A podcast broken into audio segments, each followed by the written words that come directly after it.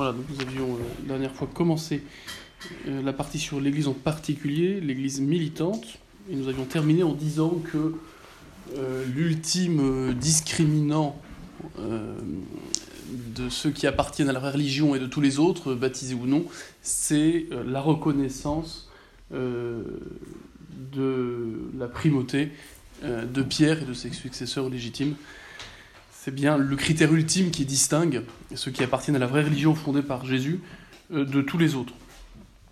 On avait vu que euh, s'opposaient à cela immédiatement euh, ce qu'on appelle les schismatiques, ceux qui par principe refusent d'obéir eh bien, à Pierre, ses successeurs, au pape et aux évêques unis à lui, qui sont, donc les pasteurs légitimes. On en reparlera, mais le, notez bien que le primat de Pierre et de ses successeurs est un primat qui est euh, voulu bien sûr directement par le, Christ. Hein. C'est pas l'usage de l'Église qui aurait euh, progressivement évolué et imposé euh, le, pouvoir de Saint Pierre à, tout le reste de l'Église, mais c'est bien quelque chose qu'on retrouve dans l'Évangile, alors à plusieurs reprises. Euh, D'abord, il y a la confession de, de Saint Pierre, hein, lorsqu'il, euh, on l'avait encore ce matin dans l'Évangile, lorsque, euh, lorsque le Christ demande à ses apôtres, mais qui dit-on du Fils de l'homme euh, que, dit-on de, oui, du Fils de l'homme Que dit-on par contre Que, dit-on que je suis plutôt Certains disent que vous êtes Élie, Élisée, d'autres un, d'autres un grand prophète, et ainsi de suite. Et puis Saint Pierre finit par prendre la parole en disant Tu es le Messie, le Fils du Dieu vivant. Et là, le Christ de répondre euh, Bienheureux es-tu, euh, Simon, car ce n'est pas la chair et le sang qui te l'ont révélé, mais euh, mon Père qui est dans les cieux. Bon. Donc c'est- très clair que correspond à cette foi de Pierre en la dignité du Christ ce primat que le Christ lui confie précisément pour maintenir la foi et l'unité de la foi. Le pouvoir de Pierre, il est vraiment ordonné, on le redira, à cette, au bon déroulement, si je puis dire, de cette mission confiée à l'Église, qui est d'aller enseigner toutes les nations dans l'unité de la foi, dans l'unité du message confié par le Christ, confié par Dieu aux apôtres. Euh, donc ça c'est le, premier point, on voit très bien que Pierre jouit d'un statut particulier, euh, avant même la mort du, Christ. Il est bien choisi, puisque suite à cette confession de Pierre, euh, le Christ dit, tu es Pierre, et sur cette pierre, je bâtirai mon Église. Donc de par la volonté du Christ, eh bien, Saint Pierre est le fondement visible, le socle visible de l'Église, en tout cas de l'Église qui est sur terre, de l'Église militante et le principe d'unité de celle-ci. Vous avez aussi après donc la résurrection du Christ, le Christ qui dans sa grande miséricorde donne occasion à Saint Pierre de réparer son triple reniement lorsque euh, eh bien, il lui dit par trois fois Pierre m'aimes-tu? Et le Saint Pierre dit bah, tu, sais, bien enfin, oui je t'aime euh, une fois deux fois euh, mais oui tu sais bien que je t'aime et puis trois fois il se met à pleurer en disant mais ton tu sais tout donc euh, voilà tu sais tout tu sais tu sais bien que je t'aime et là le, Christ eh bien, lui dit par trois fois à chaque fois paix mes brebis, paix mes agneaux. Donc il y a bien cette, cette mission de paître le troupeau qui est donné en propre à Pierre. Hein, par trois fois, le Christ donne ce, ce rôle de pasteur, de souverain pasteur, euh, comparant Saint Pierre au berger universel. Euh, voilà, et puis c'est aussi à Saint Pierre qu'il est donné, en plus du pouvoir général de lier et délier les péchés qui est donné aux apôtres le soir de la résurrection, ou huit jours après, c'est euh, bien à Saint Pierre qui est donné explicitement les clés du royaume des cieux. Et ça implique justement une, prérogative spécifique, hein, euh, celle d'ouvrir ou de fermer quand même l'entrée de l'Église. Donc ce n'est pas rien. Le royaume des cieux est à comprendre pas simplement comme le ciel, hein, puisque là on retomberait sur le, pouvoir des clés par rapport au péché. Là c'est plutôt à comprendre par rapport à, l'Église, hein, à l'entrée dans l'Église et à l'exclusion possible euh, de l'Église. On a toujours reconnu justement à Saint-Pierre et à ses successeurs le pouvoir d'exclure quelqu'un de l'Église, y compris des évêques. Vous voyez? Parce que c'est vrai que les évêques ont aussi le pouvoir aussi d'exclure des bêtises de l'Église, mais les évêques peuvent être exclus par le, par le, pape, euh, alors que les évêques ne peuvent jamais exclure le pape de l'Église. Euh, après, c'est une question de savoir si, euh, si le pape peut s'exclure lui-même de l'Église par son hérésie ou par son schisme. Ce sont en tout cas des hypothèses qui, avaient, qui ont été émises, notamment par les, théologiens du Moyen Âge. Mais là, c'est pas le lieu d'y revenir, mais c'est jamais en tout cas on n'a jamais admis, même théoriquement, que eh bien, les, évêques réunis à l'unanimité puissent décider de l'exclusion du pape.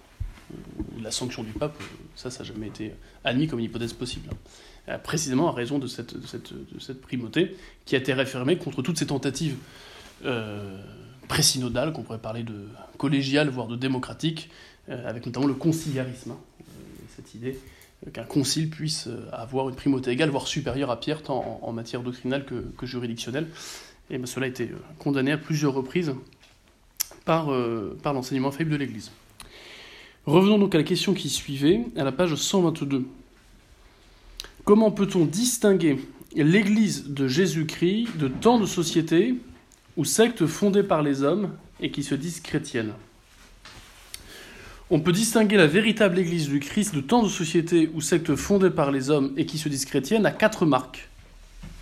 Elle est une, sainte, catholique et apostolique. Donc euh, ces quatre marques de l'Église sont en quelque sorte euh, l'ADN de l'Église, la carte d'identité de l'Église, ce qui la distingue radicalement des autres. Euh, c'est ce qui fait donc son identité, et on comprend alors que ces quatre marques sont inséparables de l'action de l'Esprit Saint, qui est, je vous le rappelle, l'âme de l'Église. On avait expliqué en quel sens cette analogie entre l'âme et le corps valait entre l'Église que nous voyons sur terre et puis le Saint-Esprit que nous ne voyons pas, mais qui agit dans et par son Église. Vous avez dit que l'âme, c'est à la fois ce qui donne la nature au, corps qu'elle anime, d'être humain par exemple pour l'âme humaine, et puis l'âme, c'est bien sûr c'est le principe de vie, d'action, d'opération. Euh, et c'est à cette présence de l'Esprit Saint uni à l'Église comme à son corps qu'on doit la présence, ou la présence de ces quatre caractéristiques, ces quatre notes. C'est l'Esprit Saint qui assure la sainteté, l'unité, la catholicité, l'apostolicité de l'Église. on ne peut vraiment pas séparer euh, l'Esprit Saint invisible euh, des quatre signes visibles de sa présence, ces quatre notes. Quand on dit note, on dit propriété de l'Église, mais propriété distinctive. Parce qu'après tout, elle peut avoir comme société des propriétés communes avec d'autres sociétés. Euh, traditionnellement, on faisait autrefois l'apologétique, c'est-à-dire la défense de la foi aux yeux de la raison, euh, pour ce qui était de l'Église, on, mettait en avant ces quatre notes, en disant, regardez, l'Église catholique est la seule qui a ces quatre notes qui correspondent clairement à, à propriété voulue par le Christ pour son royaume, donc euh, l'Église catholique est bien la seule fondée par le Christ, et les autres sociétés, quand elles se prétendraient des églises, sont bien des sectes schismatiques ou hérétiques. Aujourd'hui, ça marche toujours, mais c'est quand même plus difficile parce que ces quatre notes euh, sont conditionnées dans leur appréciation extérieure, pour quelqu'un qui n'est pas euh, croyant, euh, par leur visibilité. Vous comprenez? Aller parler à quelqu'un de la sainteté de l'Église, avec tous les scandales qu'il y a depuis des années maintenant, ça peut faire sourire. Alors bien sûr qu'on pourra défendre, même en catholique, ce que veut dire le mot sainteté de l'Église et montrer en quoi c'est pas incompatible avec la présence de pécheurs, fussent-ils même prêtre, évêque ou pape, mais c'est pas criant, si vous voulez. La visite de la sainteté, bah, elle en prend un coup quand il y a des scandales comme ceux qu'on connaît aujourd'hui. L'unité de l'Église, c'est pareil. De l'extérieur, pour quelqu'un qui n'est pas croyant, qui ne fait aucune distinction, bah, comme l'unité de l'Église, elle semble quand même euh, assez, euh, assez absente de par la diversité des tendances, des opinions et parfois même des idéologies qui s'affrontent. Euh, regardez les spectacles abominables qu'ont donné les différents synodes, qui étaient censés se réunir notamment pour, pour la famille, euh, bien même sur des points relatifs à de la morale naturelle, à la loi naturelle, et parfois même au bon sens, eh bien, on a vu des évêques se déchirer entre eux. Euh, et puis je ne parle pas de tous les courants qu'il y a dans l'Église, entre les charismatiques, les tradis, les diocésains, les conservateurs, enfin tout ce que vous voulez. Donc ça fait sourire si vous dites que l'Église est une aujourd'hui.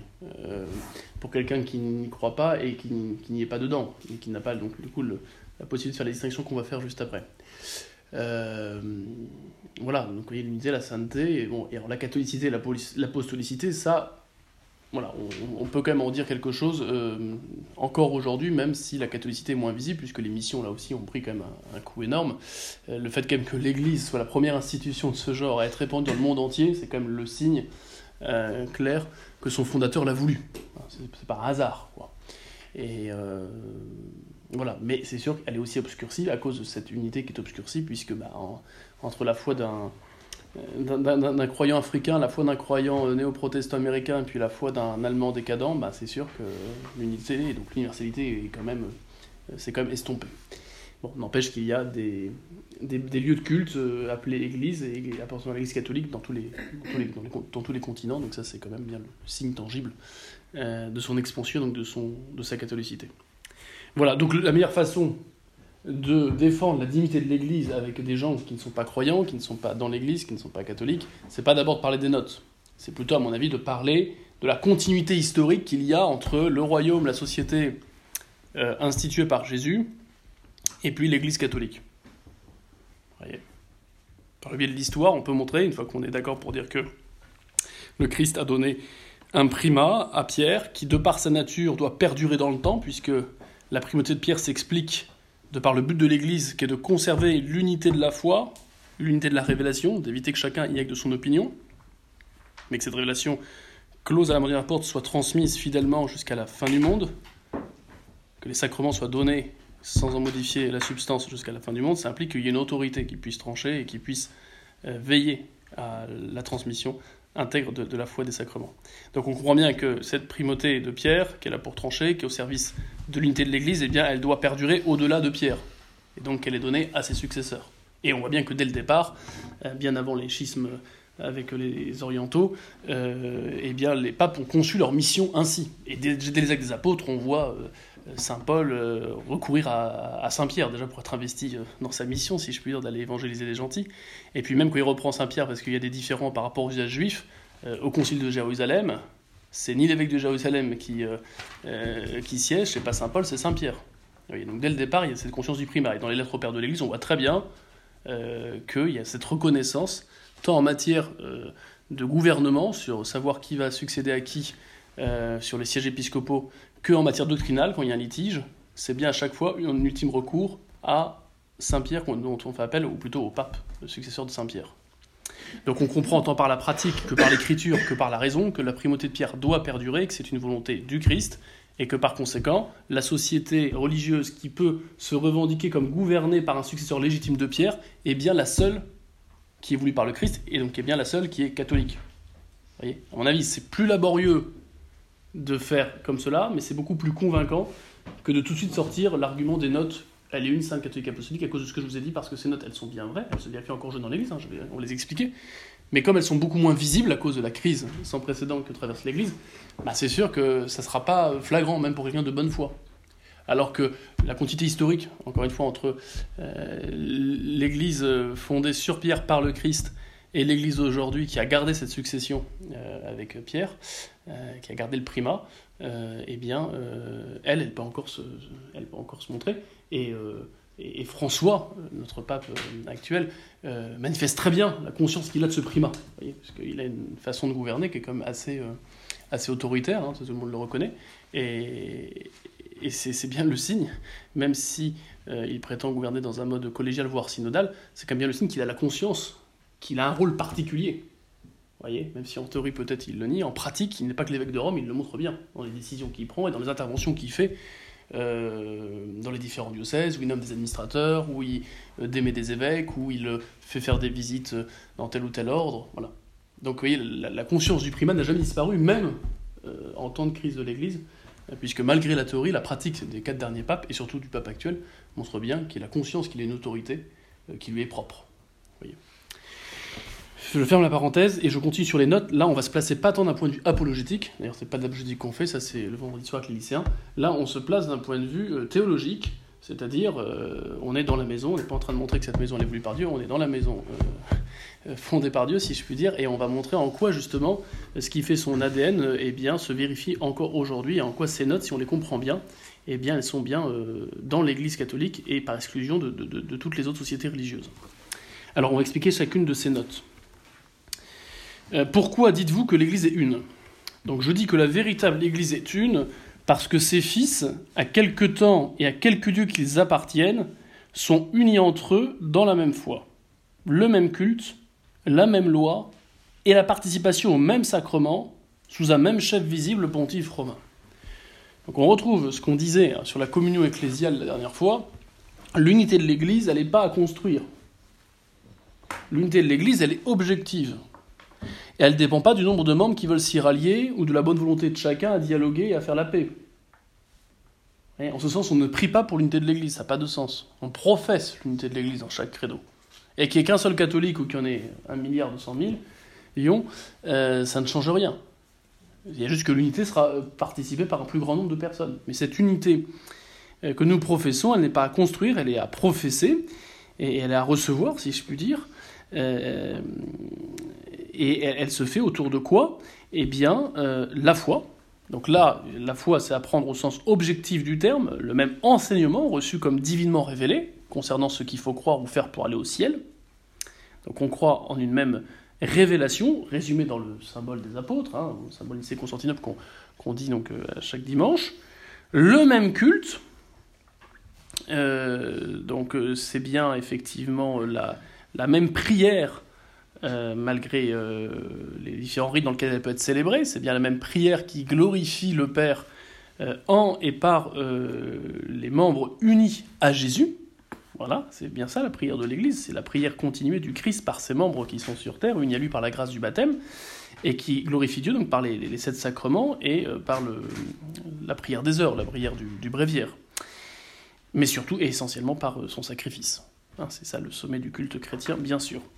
Et puis la même loi, alors la même loi, là il faut l'entendre euh, au sens général, bien sûr. Hein. vous savez qu'il y a deux codes de droit canon et puis qu'il n'y a pas toujours un code de droit canon dans l'Église. Et donc euh, le, corpus juridique de l'Église, il est euh, aujourd'hui scindé en deux, il y a ce qui concerne l'Orient et ce qui concerne l'Occident.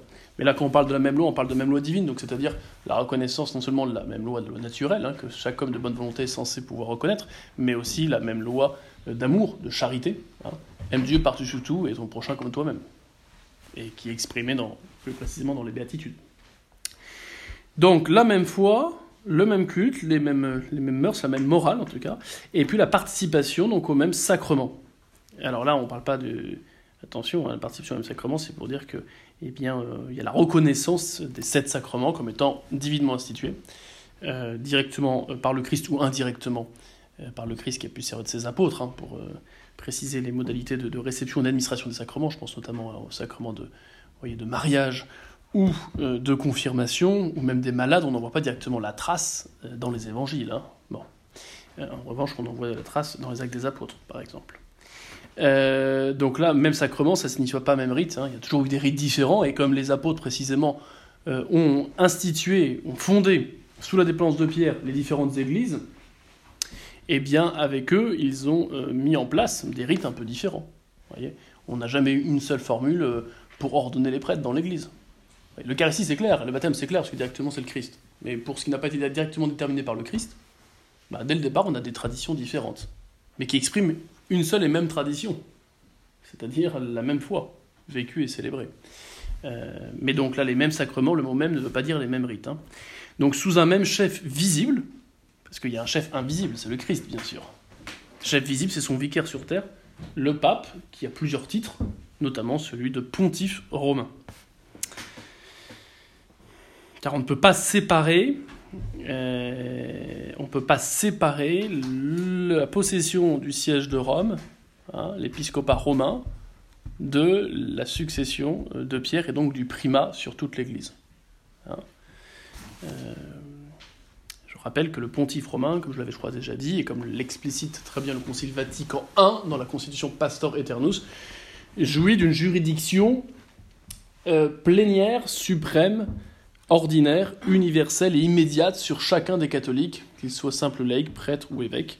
Ça veut dire que le pape en soi est euh, l'autorité suprême. On ne peut pas faire appel d'une décision du pape, hein, c'est ça que ça veut dire, pouvoir suprême. Euh, pouvoir, euh, il a une juridiction suprême immédiate, c'est-à-dire qu'en soi, il, gouverne son Église pas par l'intermédiaire des évêques qu'il nomme, mais directement. Il gouverne donc une finance cyclique, il s'adresse directement à tout le, bon peuple de Dieu. Il ne demande pas la, permission des évêques des diocèses pour pouvoir euh, publier son encyclique. Pareil lorsqu'il fait euh, prend des décisions dans l'ordre du gouvernement. Voilà, donc c'est bien le curé de chacun des, catholiques. Ça, ça veut dire immédiat, universel sur toute la terre. Voilà, ubiquiterarum, hein, contrairement euh, aux évêques qui ont toujours, lorsqu'ils ont une juridiction, ils l'ont toujours sur soit des personnes données, soit sur un territoire donné, et jamais sur toute la terre. Il n'y a que le pape, justement, qui a cette juridiction universelle. Et donc suprême, euh, immédiat, universel, et puis ordinaire, c'est-à-dire qu'effectivement, c'est pas quelque chose qui, qui est lié simplement lorsqu'il préside un concile ou autre, mais c'est lié vraiment à son statut de successeur de Pierre. Et puis enfin, quand on dit universel aussi, sa juridiction universelle, c'est-à-dire qu'elle s'étend à la fois aux lois, hein, à la législation, mais aussi au pouvoir judiciaire. Hein, et c'est lui qui euh, et le dernier recours possible, euh, en cas de jugement, que ce soit des jugements matrimoniaux ou autres, hein, ou des délits contre la foi et les mœurs, c'est toujours le pape qui a, qui a la dernière instance. Donc voilà, et pouvoir euh, judiciaire, pouvoir exécutif, c'est lui donc voilà, qui, qui, a le pouvoir suprême aussi dans ce qui concerne les nominations, notamment des évêques, et puis pouvoir donc, législatif, et c'est lui donc, qui est le seul à, qui est habilité à promulguer une loi qui, qui s'impose à toute l'Église universelle. Voyez. Voilà. Donc, euh, vous voyez, encore une fois, sous un même chef du pontife romain, c'est comme pour nous rappeler que l'unité de l'Église, qui est une unité donc de foi et de sacrement en fait, eh bien, elle est manifeste lorsque celle-ci, euh, lorsque cette foi est vécue et professée et ses sacrements sont reçus sous cette autorité visible qu'est le pape. Ne pourrait-il pas y avoir plusieurs églises nous pose le catéchisme euh, à la page 122. Non, il ne peut pas y avoir plusieurs églises parce que, de même qu'il n'y a qu'un seul Dieu, une seule foi et un seul baptême, il n'y a et il ne peut y avoir qu'une seule véritable Église. Donc ça c'est clair, euh, il n'y a qu'une Église, et on le redira, l'Église du Christ et l'Église catholique. On ne peut pas distinguer les deux.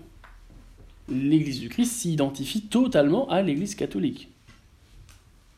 Donc on ne peut pas euh, accepter qu'on parle d'Église lorsqu'on parle des orthodoxes et encore moins lorsqu'on parle des protestants. Contrairement à une concession romaine récente qui a été faite en disant oui, mais les orthodoxes, comme ils ont gardé l'épiscopat, ils ont l'Eucharistie valide, et donc des vrais prêtres, donc on peut quand même reconnaître une certaine forme d'ecclésialité. Il faut refuser ça. Il y a une seule église. C'est l'église du Christ, l'église catholique. Parce que, on le redira, mais c'est très important de bien le comprendre, la société église catholique se définit essentiellement dans le rapport que les membres de cette Église ont avec le Christ. À partir du moment où on ne peut pas, encore une fois, séparer dans Jésus la mission d'enseignement qu'il a eue sur terre, la mission prophétique, de sa mission de sanctification, de sa mission de prêtre, de sa mission de gouvernement, de sa mission de pasteur, qu'il a confiée justement à Saint Pierre. Il a confié ces trois charges d'enseigner, de gouverner et de sanctifier à Saint Pierre et aux évêques unis à lui. À partir du moment où on ne peut pas séparer dans le Christ ces trois aspects de sa mission, sacerdotale, royale, prophétique, eh bien on comprend alors que nécessairement, soit on est en union avec le Christ dans ces trois dimensions, et du coup avec euh, Pierre, euh, qui il a donné euh, ces trois triples missions, soit on n'est pas en union avec le Christ, et donc on n'est pas dans son Église. Vous voyez? Quand bien même on reconnaît, les, on reconnaît, on a gardé les sacrements valides, par exemple ou qu'on reconnaît qu'on a gardé la plupart de l'enseignement, la plupart de la révélation. Comme les orthodoxes, hein, qui ont gardé une bonne partie de la, la, profession de la foi, et puis qui ont gardé donc les sacrements valides. Oui, mais s'ils refusent, et ils refusent, le, euh, encore une fois, le, rôle de pasteur confié au Christ, à Pierre par le Christ, eh bien, il refuse à travers Pierre le Christ, gouvernant son Église encore aujourd'hui puisque c'est son vicaire. Un vicaire ne gouverne efficacement que parce qu'il représente son, le curé. Si le curé est mort, le vicaire, il n'a plus de pouvoir. Donc, si on ne peut pas séparer en Jésus sa dimension, sa mission pardon, d'enseignement, sa mission de sanctification, sa mission de gouvernement, qu'il continue aujourd'hui par son Église en Saint-Pierre, celui qui refuse consciemment Saint-Pierre, ou qui refuse consciemment tel ou tel sacrement, eh bien, il ne peut pas appartenir à l'Église. Et il ne peut pas former une Église. Ça serait impropre de parler d'Église, et ça serait même ambigu. Parce qu'il serait reconnaître que le Christ agirait dans d'autres sociétés que l'Église catholique. Et c'est ça qui ferait qu'il y aurait une ecclésialité à l'extérieur de l'Église catholique. Donc ça, on ne peut pas. Le seul euh, lieu où on peut parler d'église au pluriel, en un sens vrai et propre, c'est lorsqu'on parle des églises locales.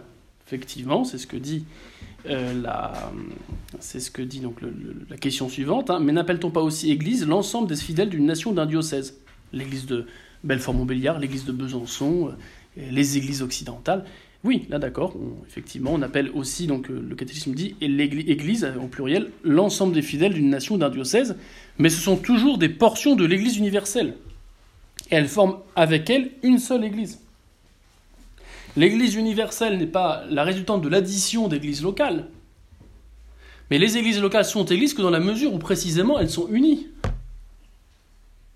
dans une même foi, dans les mêmes sacrements, sous l'autorité du même pasteur suprême, le pape. C'est ça qui donne l'ecclésialité aux églises locales. Et donc l'église locale n'est église qu'en tant qu'elle est unie justement au Christ, enseignant, gouvernant, sanctifiant par Pierre et ses successeurs légitimes. Ça, il faut bien, il faut bien le comprendre. Alors, vous voyez, cette unité de l'Église, avant de passer à la deuxième note, qui est la sainteté, elle est vraiment liée, d'une part, à la sagesse de Dieu. Si Dieu est Dieu, il ne peut pas être l'auteur de révélations et de religions différentes. Car soit Dieu se tromperait et se raviserait, ce serait quand même pas un Dieu très intelligent, soit c'est un Dieu qui nous aurait menti et puis qui se serait corrigé après. Euh, tant euh, l'erreur que le mensonge répugnent à l'intelligence et à la sainteté de Dieu. Donc soit il n'y a aucune religion de vrai, elles sont toutes fausses, soit il n'y en a qu'une seule de vraie. Mais ce qui est sûr, il ne peut pas y en avoir plusieurs de vraies. Et ça, quand bien même, on, ne croit en aucune religion. C'est et le bon sens et la logique qui l'imposent. Et souvent, aujourd'hui, on est plus d'accord avec un rabbin et un imam que certains évêques sur cette idée que s'il y a une religion révélée, il n'y en a qu'une seule. Il ne peut pas y en avoir plusieurs. Voyez? Et donc cette unité de l'Église, elle, vient de là. Ou plutôt cette unicité de l'Église, conséquence de son unité. Eh bien, elle vient de cette sagesse et de cette sainteté de Dieu qui peut ni se tromper ni nous mentir. Et puis elle vient aussi de cette volonté, euh, euh, de cette volonté du Christ, justement, d'avoir institué une société euh, qui soit visible et identifiable comme la continuité, eh bien, de sa mission salvifique. Il est envoyé pour sauver le monde, mais il est mort, et nous, nous sommes venus après lui. Donc à sa volonté de salut, de sauver tout le monde de tous les temps, de tous les lieux, correspond cette unicité de cette société qu'est l'Église qu'il fonde pour justement poursuivre sa mission. Euh, comment reconnaître le Christ à travers différentes religions? Le Christ est un. Il est continué par eh bien, une, seule, une seule société dont il est la tête. Il n'est pas la tête de plusieurs corps, autrement ça serait un monstre.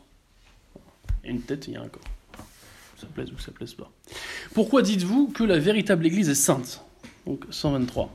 Je dis que la véritable Église est sainte parce que Jésus-Christ, son chef invisible, est saint. Que beaucoup de ses membres sont saints. Que sa foi, sa loi, ses sacrements sont saints.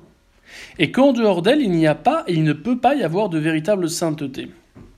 Donc quand on parle de la sainteté de l'Église, on parle déjà de la sainteté de son chef. Très important de le comprendre. Le corps n'est rien s'il n'est pas uni à la tête. Hein. C'est un corps mort autrement. Donc, euh, tout solus sanctus, on le dit dans le Gloria. Toi seul saint. Pardon de Jésus. de Dieu, de Jésus. Donc, euh, il n'y a de sainteté que participer de Dieu, et plus particulièrement de son Fils, fait homme par amour des hommes. Et donc, quand on parle de l'Église sainte, on parle d'abord de la sainteté de son fondateur, qui est sa tête actuelle, son chef invisible, euh, duquel dérive toute sainteté. On parle de euh, ses membres en tant qu'ils sont unis à cette tête, et qu'ils se laissent sanctifier par cette tête. On parle de sa sainteté aussi en tant que, justement, le Christ fondateur de cette Église lui a donné les moyens eh euh, de rendre saints ses membres. Donc l'enseignement de la foi et de la morale, de ce qu'il faut croire et faire pour aller au ciel, rend saint. Si il est appliqué à l'aide de la grâce, car sans la grâce il est inapplicable, grâce qui est donnée par les sacrements, qui sont sanctifiants. Preuve d'être un sacrement, c'est d'être un signe sensible, produisant ou augmentant de façon efficace en nos âmes la grâce sanctifiante. Car les grâces actuelles, les secours passagers que Dieu donne, il peut les donner sans les sacrements. Par pure bonté ou sur demande quand on prie notamment.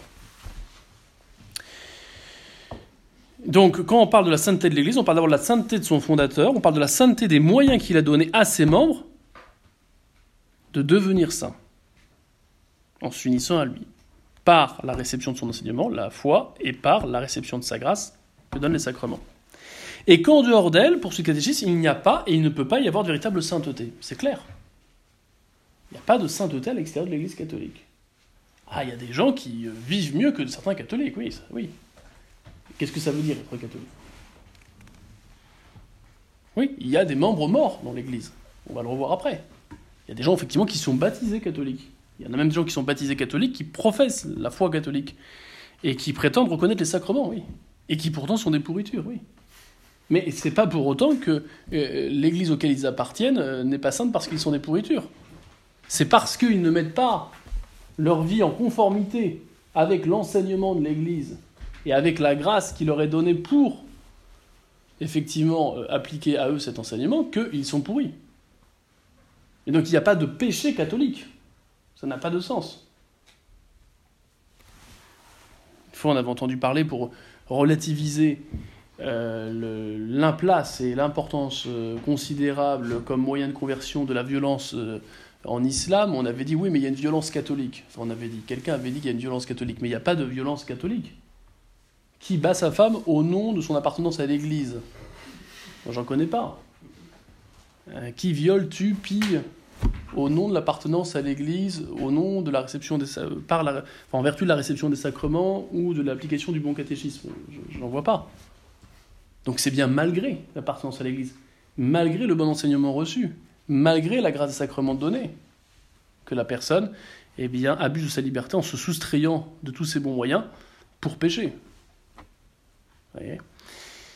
Alors vous me direz, oui d'accord, on a bien compris, le péché n'est pas dans l'Église, donc euh, c'est très bien, l'Église est sauvée, tout ça. Mais alors, euh, qu'en est-il des autres qui ne sont pas apparemment dans l'Église, puisqu'ils ne professent pas publiquement euh, la même foi, ils ne sont parfois même pas baptisés, et pourtant ils semblent quand même avoir une vie assez vertueuse, des gens gentils, dévoués, généreux, qui ont une ascèse, enfin bon.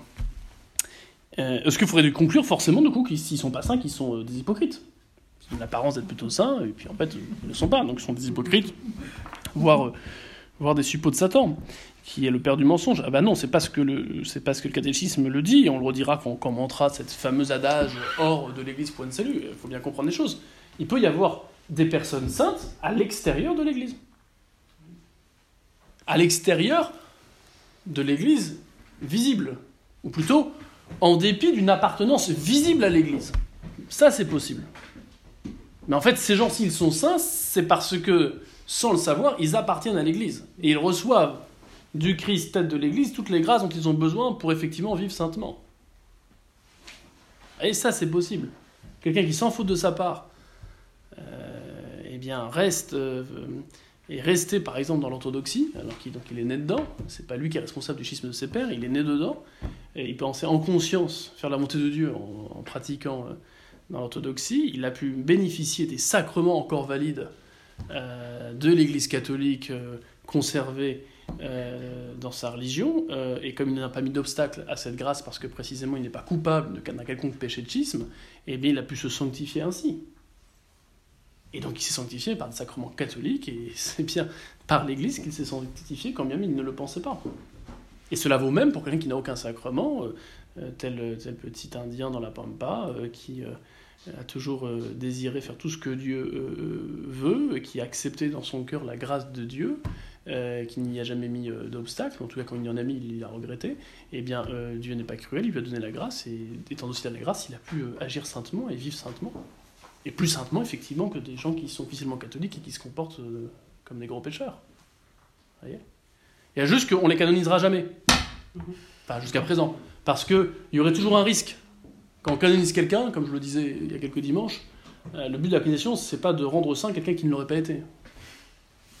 C'est de déclarer saint quelqu'un qui l'est réellement en le proposant comme exemple. Vous comprenez que si on commence à déclarer saint quelqu'un qui visiblement n'appartenait pas à l'Église catholique, ben, il y a un gros risque antipédagogique. voilà.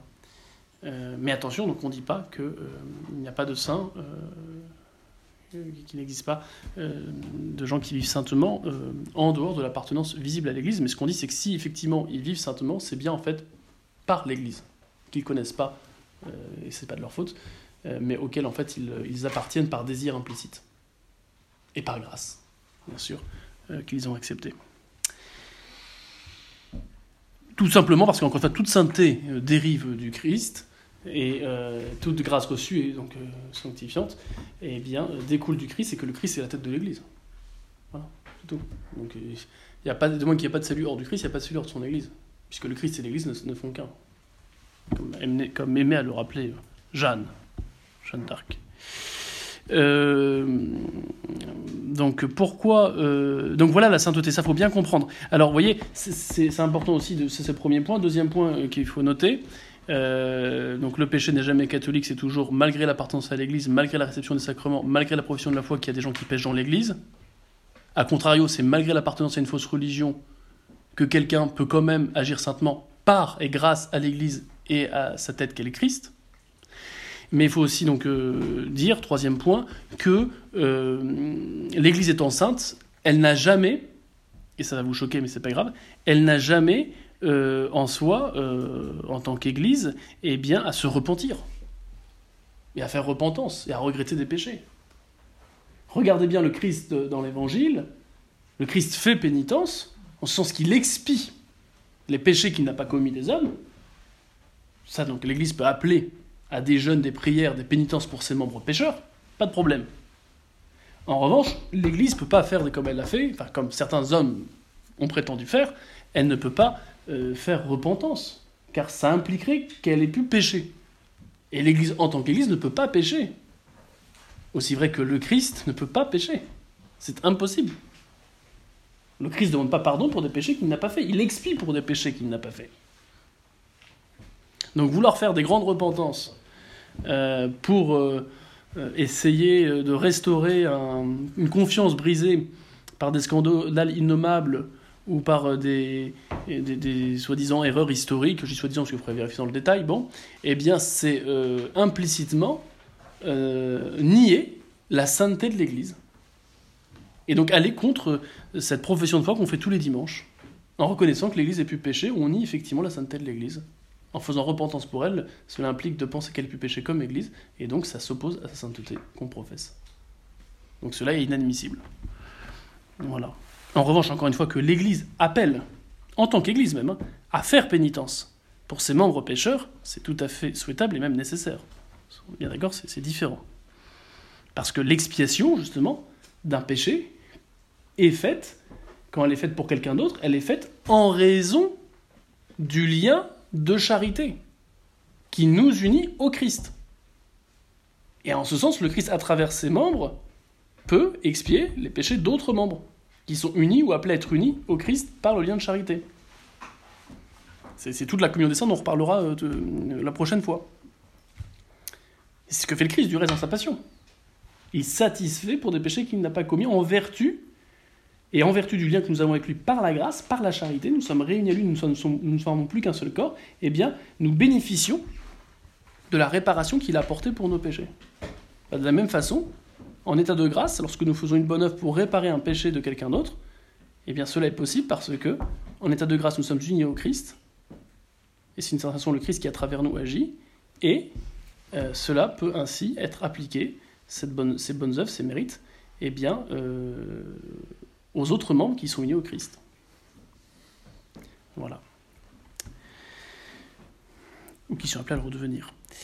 Euh, pourquoi appelez-vous l'Église catholique Euh, J'appelle la véritable Église catholique ce qui veut dire universel. Parce qu'elle embrasse les fidèles de tous les temps, de tous les lieux, de tout âge et de toutes conditions, et que tous les hommes du monde sont appelés à en faire partie. Vous voyez, ça c'est la conséquence immédiate de l'unicité de l'Église. Si on ne peut pas se sauver sans le Christ et son Église, alors, et, alors eh bien, euh, l'Église a pour mission, a pour vocation euh, de se répandre euh, dans tous les lieux. Voyez? Et cela conformément à cette volonté salvifique universelle du Christ, qui n'est pas venue uniquement pour le peuple juif ou pour quelques-uns, mais qui est venue pour tous les hommes de bonne volonté. C'est ce que les anges sentent à Noël. gloire à Dieu et paix sur la terre aux hommes de bonne volonté. Pas aux juifs ou aux romains, ou non, tous les hommes. Et c'est ce que redira saint Paul dans une de ses fameuses épîtres, euh, disant qu'il n'y a ni, euh, ni grec ni romain, ni païen ni juif, ni esclave ni maître. Il va même jusqu'à ni homme ni femme en Jésus. Voilà. Il faut dire que toutes ces différences eh n'atteignent pas euh, la, volonté que Dieu a de sauver euh, tous les humains. Euh, et à cette volonté correspond la mission de l'Église, du coup, de se répandre partout. c'est ce que dira d'ailleurs le Christ avant de partir, hein, c'est l'ordre qu'il donne avant de monter au ciel, allez enseigner les nations et baptisez-les, du Père et du Fils. Celui qui croira et sera baptisé sera sauvé, celui qui ne croira pas sera condamné. C'est clair. Donc c'est bien un signe distinctif de l'Église, car voulu directement par son fondateur, euh, d'être catholique, donc universelle, c'est-à-dire apte à se répandre partout. Ça ne veut pas dire qu'elle l'a toujours été, bien sûr. Du temps des apôtres, elle n'était pas partout. Hein. Mais il lui appartenait d'être répandu, d'être fondé partout. Et en soi, son message et sa grâce est euh, accessible à tout homme. C'est ça qui est magnifique. Souvent, les religions sont liées à une culture particulière, sont liées à une histoire euh, commune, euh, utiliser des symboles qui ne parlent qu'à certains. Bon, là, c'est pas le cas.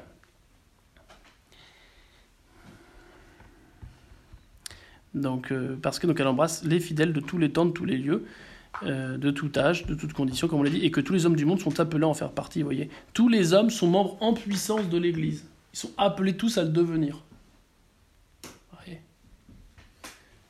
Euh, en ce sens-là, l'Église n'a fait exception de personne. Hein.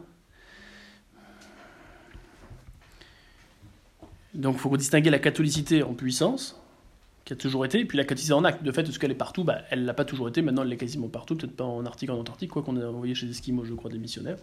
Non, euh, mais c'est sûr que ça n'a pas toujours été, et ça pourrait régresser. On pourrait très bien avoir de nouveau, dans des endroits du globe, plus de prêtres, et et peut-être même plus de catholiques. C'est pas pour autant que l'Église cesserait d'être catholique. Parce qu'elle demeure dans son ADN, elle, demeure dans son ADN en puissance à, revenir là où elle était et là où elle n'est plus.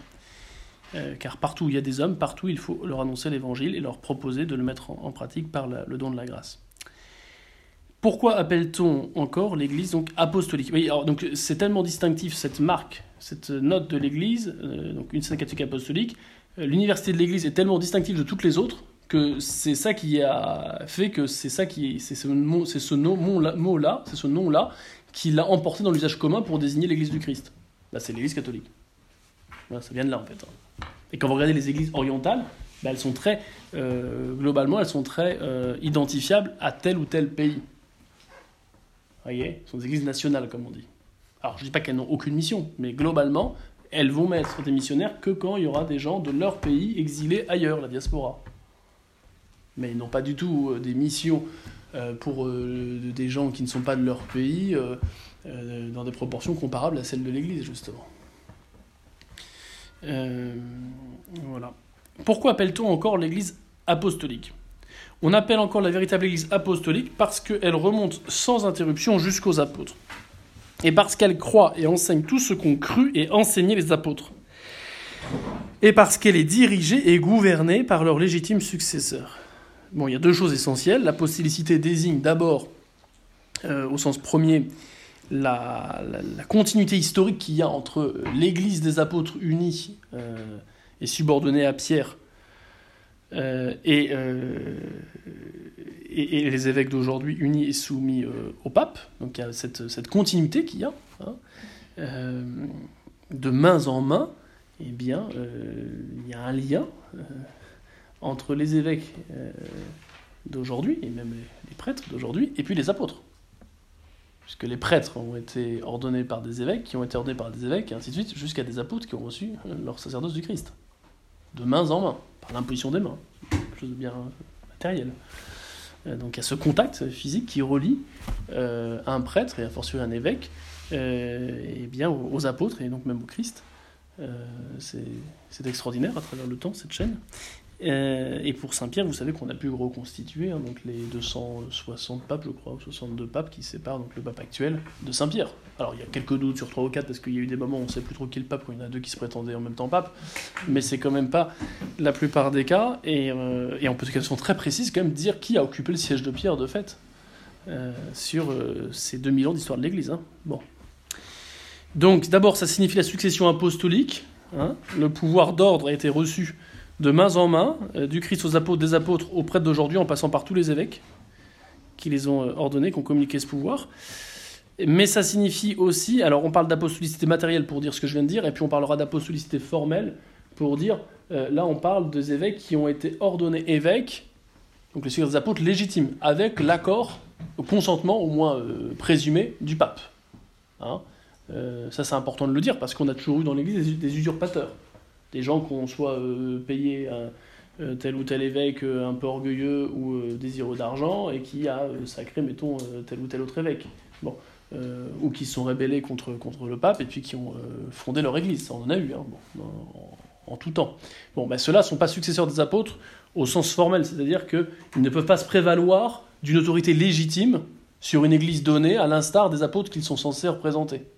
En revanche, ils ont, si les rites ont été respectés, le pouvoir d'ordre. Puisque euh, un sacrement, la validité d'un sacrement n'est pas conditionnée par euh, la situation ecclésiale de celui qui donne le sacrement. En tout cas, euh, pour les sacrements qui n'appliquent pas directement une, juridiction comme les confessions et le mariage. Donc à partir du moment où vous avez un vrai, un vrai évêque qui impose vraiment les, mains sur un homme baptisé, qui dit les bonnes paroles avec l'intention de faire un rite sacré, de faire ce que fait l'Église, eh bien l'évêque ou le prêtre est ordonné validement.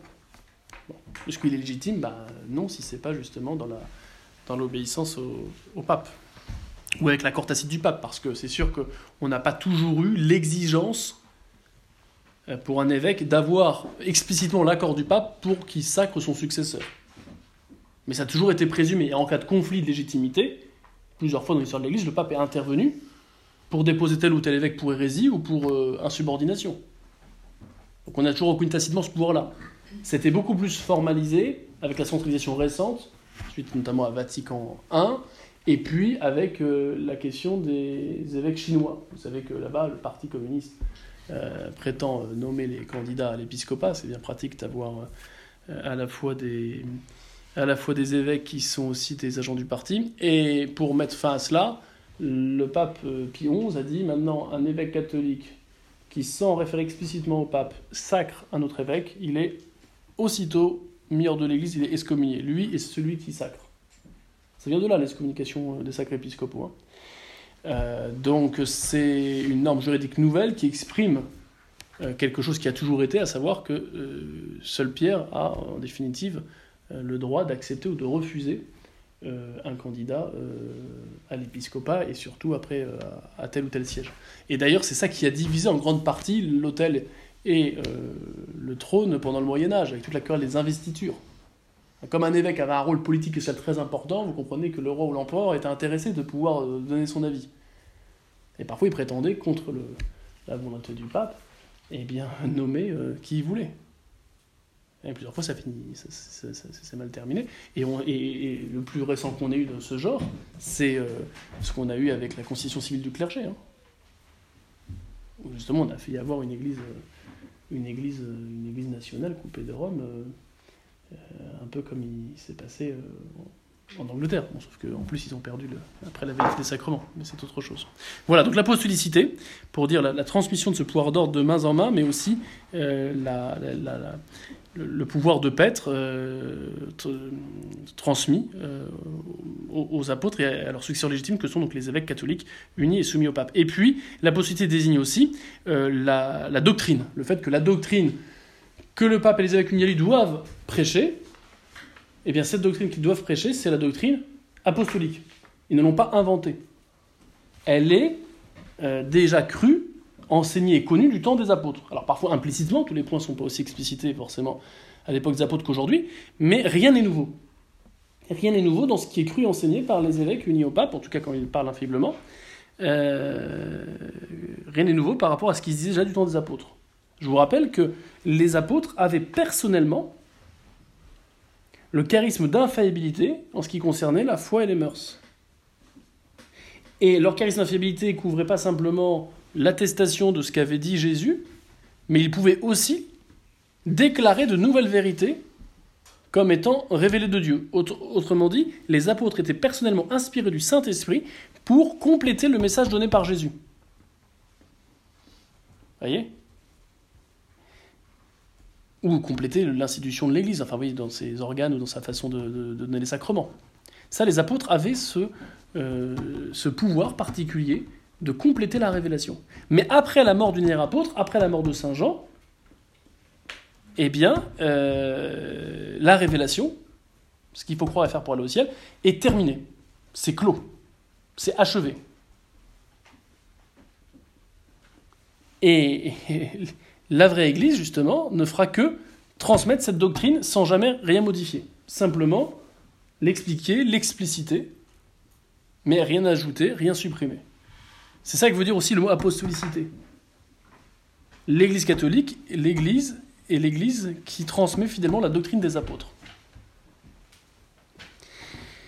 Un adage bien connu qui nous vient de Saint Vincent de Lérins, euh, qui a écrit ce fameux Communatorium, c'est un, écrit où il rappelle que le signe certain que quelque chose est catholique, au sens que quelque chose est vrai et enseigné par le Christ comme tel, ou, par les apôtres, c'est quand ce qui est enseigné est conforme à ce qui a toujours été cru euh, partout, en tout lieu, pour tous.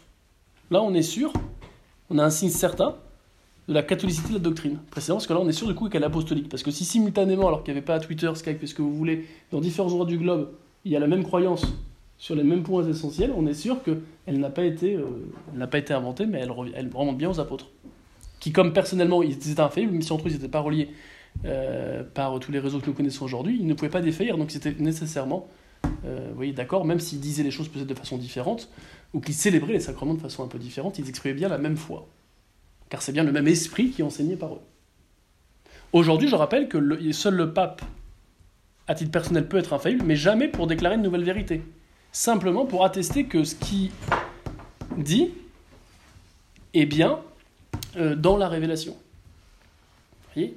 Le pape ne peut pas, et les évêques unis au pape, qui peuvent être infaillibles s'ils sont unis au pape dans certaines conditions, on reparlera, ne peuvent pas modifier quoi que ce soit de la révélation. Ils peuvent simplement garantir au nom de l'infaillibilité que ce qu'ils disent c'est bien conforme à la révélation. Les apôtres, en revanche, personnellement, pouvaient, euh, encore une fois, déclarer de nouvelles vérités, comme à croire ou à faire pour aller au ciel. Vous voyez, cette apostolicité, là aussi, elle est très liée à cette unité. Hein. C'est une unité de la doctrine, à travers le temps et les lieux. Doctrine apostolique. Donc, apostolicité du sacrement de l'ordre, donc des sacrements généraux, puisque les sacrements dépendent du sacrement de l'ordre, et apostolicité de l'enseignement et parce qu'enfin, elle est dirigée et gouvernée par leur légitime successeur. C'est quand je vous ai parlé de l'apostolicité formelle, pour vous dire que ne suffisait pas dans le sacrement de l'ordre, pour dire qu'on était dans l'église apostolique, il fallait que ces gens qui avaient reçu l'épiscopat soient euh, bien en communion, euh, unis et subordonnés à Pierre. Car c'est ça qui donne leur légitimité à avoir l'épiscopat et à paître tel ou tel troupeau de tel ou tel lieu. C'est ça qui les constitue successeurs légitimes des apôtres. Voilà. Pourquoi appelle-t-on encore la véritable Église l'Église romaine? Alors, une sainte catholique apostolique, c'est les quatre notes de l'Église. Euh, alors, l'Église romaine est aussi une note, mais euh, en ce sens qu'elle est une propriété exclusive de l'Église du Christ. Euh, mais elle découle, si vous voulez, ou elle est impliquée en fait, implicitement, donc elle est impliquée dans, l'apostolicité.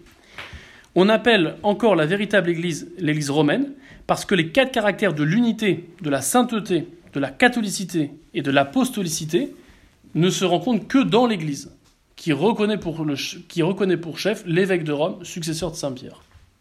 Quand on dit Église romaine, on dit les quatre. Une sainte, catholique, apostolique. Et on dit particulièrement apostolique, parce que dès le temps des apôtres, cette primauté de Pierre était euh, visible et reconnue.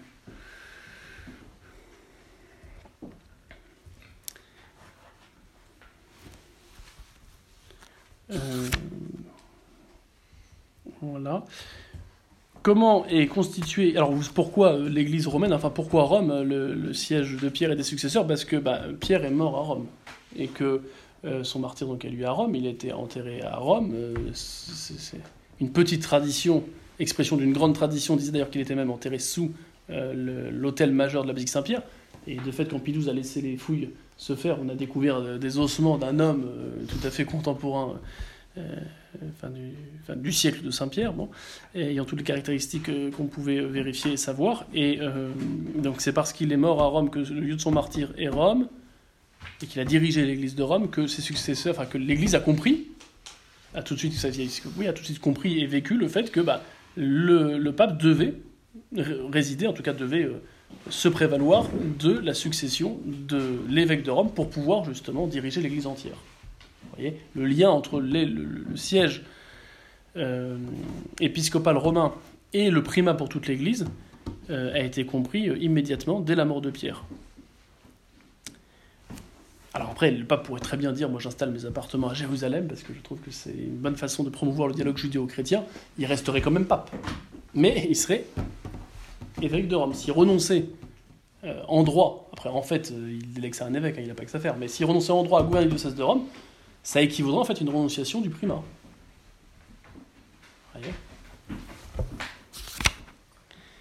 Car si c'est pas dans l'écriture, c'est dans la grande tradition justement. Cette unité qu'il y a entre le siège de Rome et le siège de Pierre. Comment est constituée l'Église de Jésus-Christ? L'Église de Jésus-Christ est constituée comme une société vraie et parfaite. En elle, comme dans une personne morale, on peut distinguer un corps et une âme.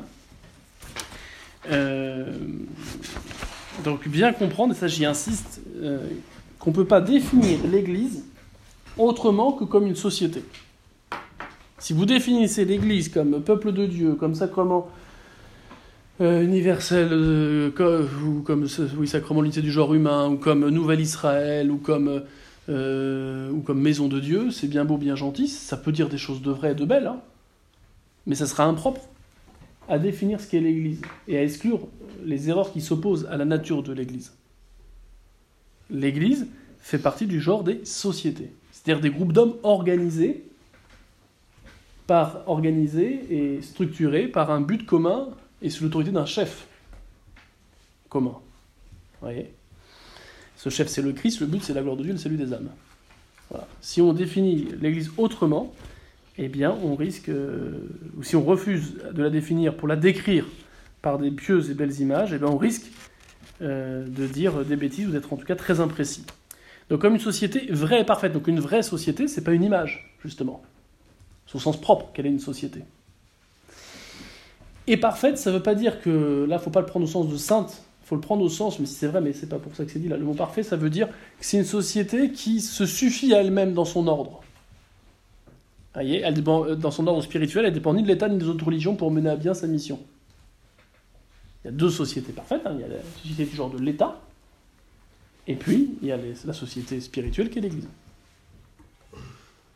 Euh, une famille, c'est une société imparfaite. Comme bien, c'est une sainte famille, hein, c'est pas la question. Mais elle n'a pas, par elle-même, les moyens de mener, eh bien, euh, de mener à, terme, euh, à son but, ses membres. pour qu'un enfant soit heureux, il faut plus, il faut bien sûr qu'il ait un papa et une maman, mais ça suffit pas. Hein. Papa ils ont besoin d'autres personnes pour pouvoir le vêtir, le nourrir, le soigner, ainsi de suite. Ils sont dépendants, vous voyez, d'autres. Donc, il y a une dépendance. C'est une société imparfaite. Une association, un syndicat, ce que vous voulez, euh, ce sont des sociétés, des organisations ordonnées avec un chef, un but commun. Mais c'est imparfait, ça n'existe pas sans justement une société euh, plus grande, qui celle de la collectivité locale ou nationale. Bon. Voilà ce que ça veut dire parfait. Elle a l'ensemble des moyens dans son ordre, ça veut dire qu'elle a son propre, euh, bah, sa propre organisation, son propre droit, ses propres moyens. C'est pour ça qu'elle a ses propres tribunaux, elle a ses propres organes d'enseignement, elle a ses propres chefs, elle a sa propre discipline. En elle, comme dans une personne morale, on peut distinguer un corps et une âme. On revient sur cette analogie euh, dont je vous parlais euh, tout à l'heure, qui permet de concilier l'aspect à la fois visible et invisible de l'Église tout en sauvegardant son unité profonde. Hein, pour éviter de tomber dans cette hérésie euh, de l'Église des purs animée de l'esprit invisible et puis de l'Église des pécheurs qui est l'Église structurelle qu'on verrait et qui serait voilà, dirigée par des hommes de pouvoir. Je, je m'en arrête là parce que ça a sonné. Est-ce qu'il y a des questions?